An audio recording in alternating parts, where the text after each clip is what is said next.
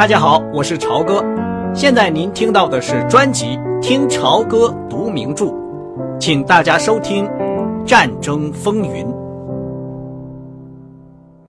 其实，亨利是笑塔茨波利这番滔滔不绝的议论没有什么新东西，大部分在他的书里都有了，而且几乎是逐字逐句的照搬。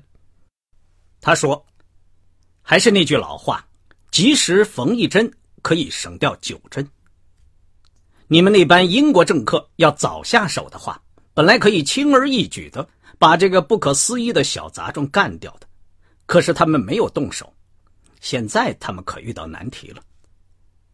顺便问一句，你要到什么地方去？也去柏林吗？塔斯波利点点头。我们在柏林的那位老兄，忽然在这个紧要关头。患上前列腺炎了。戈培尔博士说：“我可以去接替他的职位，非常意外。你知道，从慕尼黑开始，我一直就是第三帝国中最不受欢迎的人。毫无疑问，用不了几个星期，他们就会把我一脚踢出来的。出于某种原因，德国人这个月对英国人特别友好，也许是在他们吞并波兰的时候。”要我们袖手旁观，我们当然会袖手旁观的，一定会的。这些保守党人都是彬彬有礼的蛆虫。洛伊德·乔治管他们叫贵族耗子，除了丘吉尔，丘吉尔可跟他们不是一伙的。这位美国中校和德国潜艇军官每天晚饭前总要在酒吧间碰头，这已成为他们的习惯。亨利琢磨，从格罗克身上弄情报是他分内的工作。对格罗克说来，恐怕任务也是一样的。格罗克是个职业军人，一个机械工程专家，也是个真正的海员。他谈起新式潜艇的机械设备来毫无顾忌，甚至公开承认在对付鱼雷上的某些难题。关于这个题目，亨利是内行。虽然他在讨论的时候非常的小心谨慎，格罗克对待政客的态度是既讨厌又看不起，在这方面他倒很像一个美国海军人员。每逢谈到纳粹的时候，他脸上总是露出讥讽的神气，而且说起话来也肆无忌惮。如果他的妻子在旁边，就会向他送来警告的眼色。一天晚上，埃里斯特·塔斯波利和亨利·帕同坐在大厅的长椅上看人跳舞。他忽然对帕克说：“你好像跟德国人交上朋友了。我们是谈正经事。我想格洛克不是个纳粹分子。是啊，这帮潜艇人员在德国人里面算是不错的了。你好像不喜欢德国人。”等你在德国待一个月之后，咱们再谈这个问题吧。如果那时候我还没有被驱逐出境的话，当然我并不怪你。过去他们给了你们不少的痛苦，不比我们给他们的痛苦多。最后我们赢得了胜利，你知道的。他顿了顿，又接着说：“我们的坦克在亚眠突破敌人的防线时，我的眼睛受了伤。”我当时指挥一个坦克营，中了毒气。总的说来，付出这个代价是值得的。我们终于看到了德国人在我们面前逃跑，这是很久以前的事儿了。这时候，布莱梅号的船长正在跟罗达跳舞，他的腿很长，跳起舞来一蹦一跳的，跟他肥胖的身躯很不相称。罗达容光焕发，很是开心。帕克见了也很高兴。一连几晚上，他一直在跟一个身材很高的青年军官跳舞。那个军官属于美丽的雄鹰的类型，对女人毕恭毕敬的鞠躬，蓝眼睛闪闪发光。但是他跳舞的时候，把他搂得过于紧了点儿。当帕克对这件事儿表示了一点意见的时候，罗达马上呲牙咧嘴的反唇相讥，怪他这次旅行整天把头埋在书中。帕克听了也就不吭声了。总的说来，他一直很和蔼可亲，只要他始终保持这样的态度，他也就满意了。船长搀着他一起回来，帕米拉·塔斯波利在跟一个美国大学生跳舞，那个人跳起舞来高势阔步，不住的摆动着身子。帕米拉没精打采的跟着，累得够呛。他回来后说道：“我得给自己找一根拐杖和一头白色的假发才成啊！我只要一拒绝，他们就会哭丧着脸，显出难受的样子。可是我真的不会跳舞。至于那种水手舞，音乐又响了。罗达的高个年轻军官穿着非常整洁的军服走过来。帕克脸上露出不快的颜色。船长注意到了，当那个年轻军官走近的时候，在很响的音乐声中，跟他说了五六个字。那个年轻人刹住脚步，往后退缩，一下子冲出了大厅。帕格从此再也没有看见过他。罗达笑眯眯的正要站起来，见那个年轻的德国人突然临阵脱逃。感到莫名其妙。跳舞吗，罗达？帕克站起身来。什么？他气呼呼的说：“不，谢谢。”帕克向塔斯波利的姑娘伸出一只手去。帕米拉。他犹豫一下：“您不跳水兵舞吧？”帕克扑哧一笑。帕米拉说。谁也琢磨不透你们这些美国人。他跳舞很笨拙，没有任何经验。帕克喜欢他温柔的态度，以及他踩着他脚时露出的无可奈何的笑容。他说：“您不会玩的痛快的。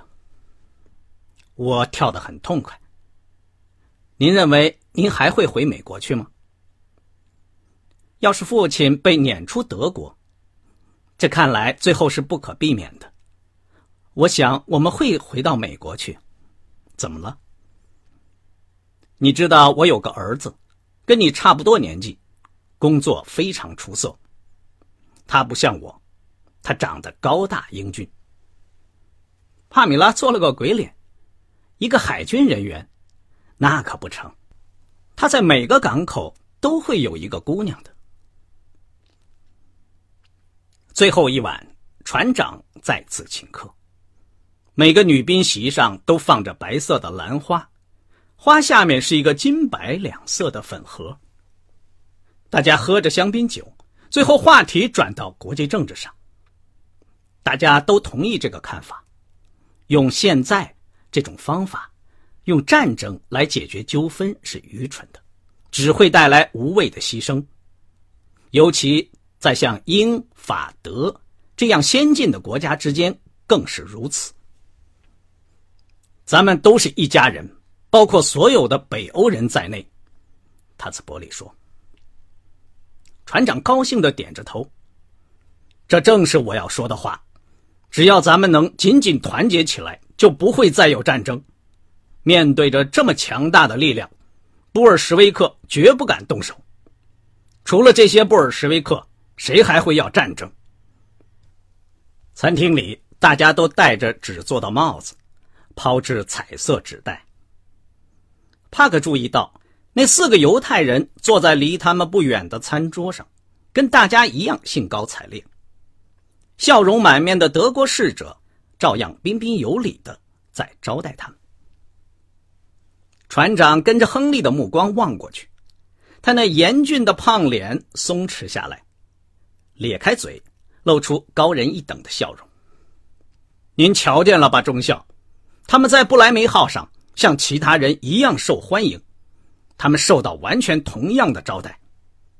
所以在这个题目上大做文章，完全是异想天开。他又转向塔斯波利。咱们说句知心话，你们记者对于事情的恶化，是不是该负一点责任？是的，船长，塔斯波利说，记者总得找个题材，您知道。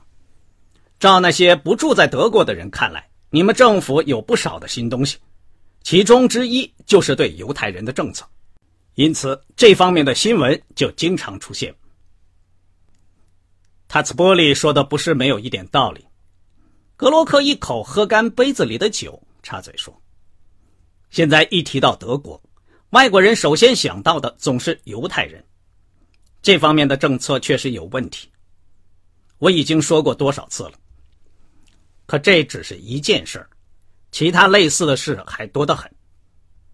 他转向亨利，但是维克多，跟元首取得的成就相比，这些都变得无关紧要了。元首使德国恢复了元气，这是千真万确的。人人都有了工作，人人有饭吃，有房住，而且大家都有了精神。光是希特勒。对我们年轻一代所做的贡献，就大得令人难以相信。船长两眼放着光，使劲点着头，不住的说：“对，对。”在魏玛共和国时代，青年们干什么呢？他们上街闹事，他们变成共产党，他们吸毒，搞变态的性爱，说起来真是可怕。可是现在呢？大家都在工作、受训，或者为大家服务，没有例外，他们都很快乐。我部队里的水兵也都很快乐，你简直没法想象，在共和国时代海军的士气有多低落。我向你提个建议吧，他敲了一下桌子。你到绥纳蒙台潜艇基地来参观一下我们的舰队，请你一定来。像你这样的人，看了海军基地或者军舰上的水兵，就会明白发生了什么。他能打开你的眼界。你来不来？亨利犹豫了一下，没有立刻回答。桌上的人大都期待着望着他。如果接受这样的邀请，美国政府也就有义务向驻华盛顿的德国海军武官。发出同样的邀请。那么，海军部是否愿意跟纳粹政府做这笔交易，彼此交换参观潜艇基地呢？帕格可没有这个权利做出决定，他得向华盛顿报告这个邀请，按照上面的指示办事。他说：“我非常希望能去，也许我们可以做出安排。你就答应吧。”把礼节撇在一边。格罗克说着，举起两只胳膊一挥：“这是我对你发出的私人邀请，是两个海员之间的私人交情。你知道，潜艇指挥部分到的预算小得可怜，我们的行动也就比较自由。你可以自由的到我们这里参观，我可以负责一切。这个邀请包括不包括我啊？”塔兹波利说。格鲁克沉吟一下，接着笑起来。怎么不包括？来吧，塔斯波利。英国人对我们了解的越深，草率的犯错误的可能性也就越小。